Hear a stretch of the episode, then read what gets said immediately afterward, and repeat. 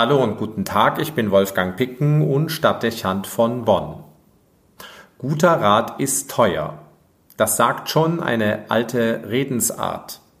Das Leben ist komplex und die eigenen Fähigkeiten sind oft begrenzt. Da kann es schnell so weit kommen, dass man sich selbst keinen Rat mehr weiß und mit seinem Latein am Ende ist.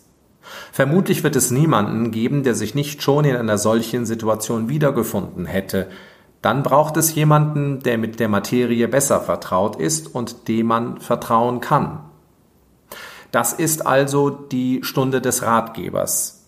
Wenn man Glück hat und die Fragestellung oder Problemlage es zulassen, hat man ihn unter seinen Freunden oder näheren Bekannten. Dann ist der Weg nicht weit und die Frage schnell vorgetragen.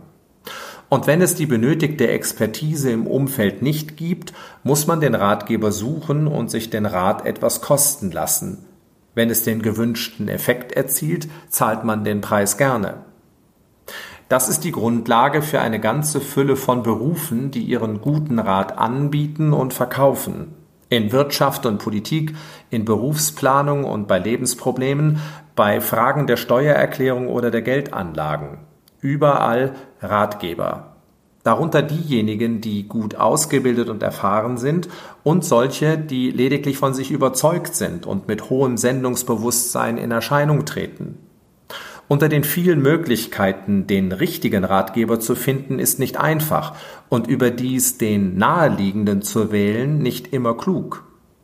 Jemanden gut kennen ist, auch wenn die Vertrautheit des anderen mit der eigenen Lage ein Vorteil sein kann, nicht immer ein Qualitätsmerkmal. Gerade für den Rheinländer ist das nicht einfach einzusehen. Den kenne ich, ist für ihn oft das entscheidende Auswahlkriterium. Stattdessen heißt es aber, auf fachliche Erfahrung und Qualifikation zu sehen und ein Auge darauf zu haben, dass der Berater sich von sich selbst lösen und auf die Ebene des anderen einlassen kann. Was hilft es, der Rat, den sich der Ratgeber selber geben würde? Er muss in den Kontext des anderen passen und auf seine Person zugeschnitten sein. Er muss dir helfen, deinen Weg zu finden und ihn konsequent zu gehen. Nicht weniger wichtig ist, dass man weiß, wes Geistes Kind sein Ratgeber ist. Was sind seine Maßstäbe und Werte? Was seine Ziele? Wenn man sich dem Einfluss eines anderen aussetzt, sollte man sehr genau auf die Persönlichkeit des Betreffenden sehen. Sonst befindet man sich plötzlich ungefragt und ungewollt auf Abwägen. In der Weisheitsliteratur des Alten Testamentes liest man bei Jesus Sirach dazu, Hüte dich vor dem Ratgeber, erforsche zuerst, was seine Absicht ist. Damit zeichnet sich ab, was man bei der Suche nach Rat immer berücksichtigen muss, nämlich dass man die Verantwortung für sein Leben auch nicht für einzelne Entscheidungen nicht delegieren oder gänzlich abgeben kann. Es wirkt zuweilen verführerisch und bequemer, ist aber falsch. Wenn man es dennoch tut, sollte man wissen, dass man sich später nicht hinter seinem Berater verstecken kann, auch wenn das viele gerne tun.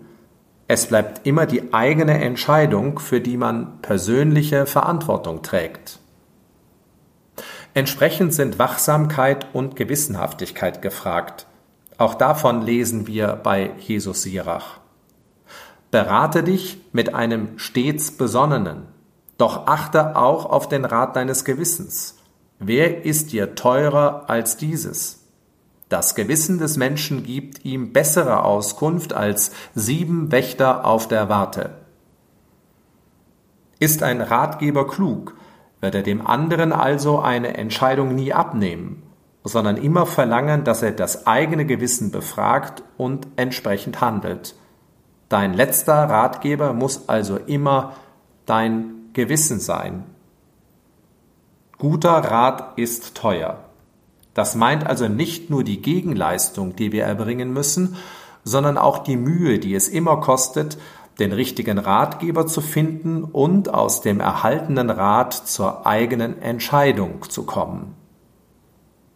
Guter Rat fordert immer das eigene Mittun. Und noch ein anderes. Auch davon spricht Jesus Sirach. Bei alledem bete zu Gott, er wird in Treue deine Schritte lenken. Wolfgang Picken für den Podcast Spitzen aus Kirche und Politik.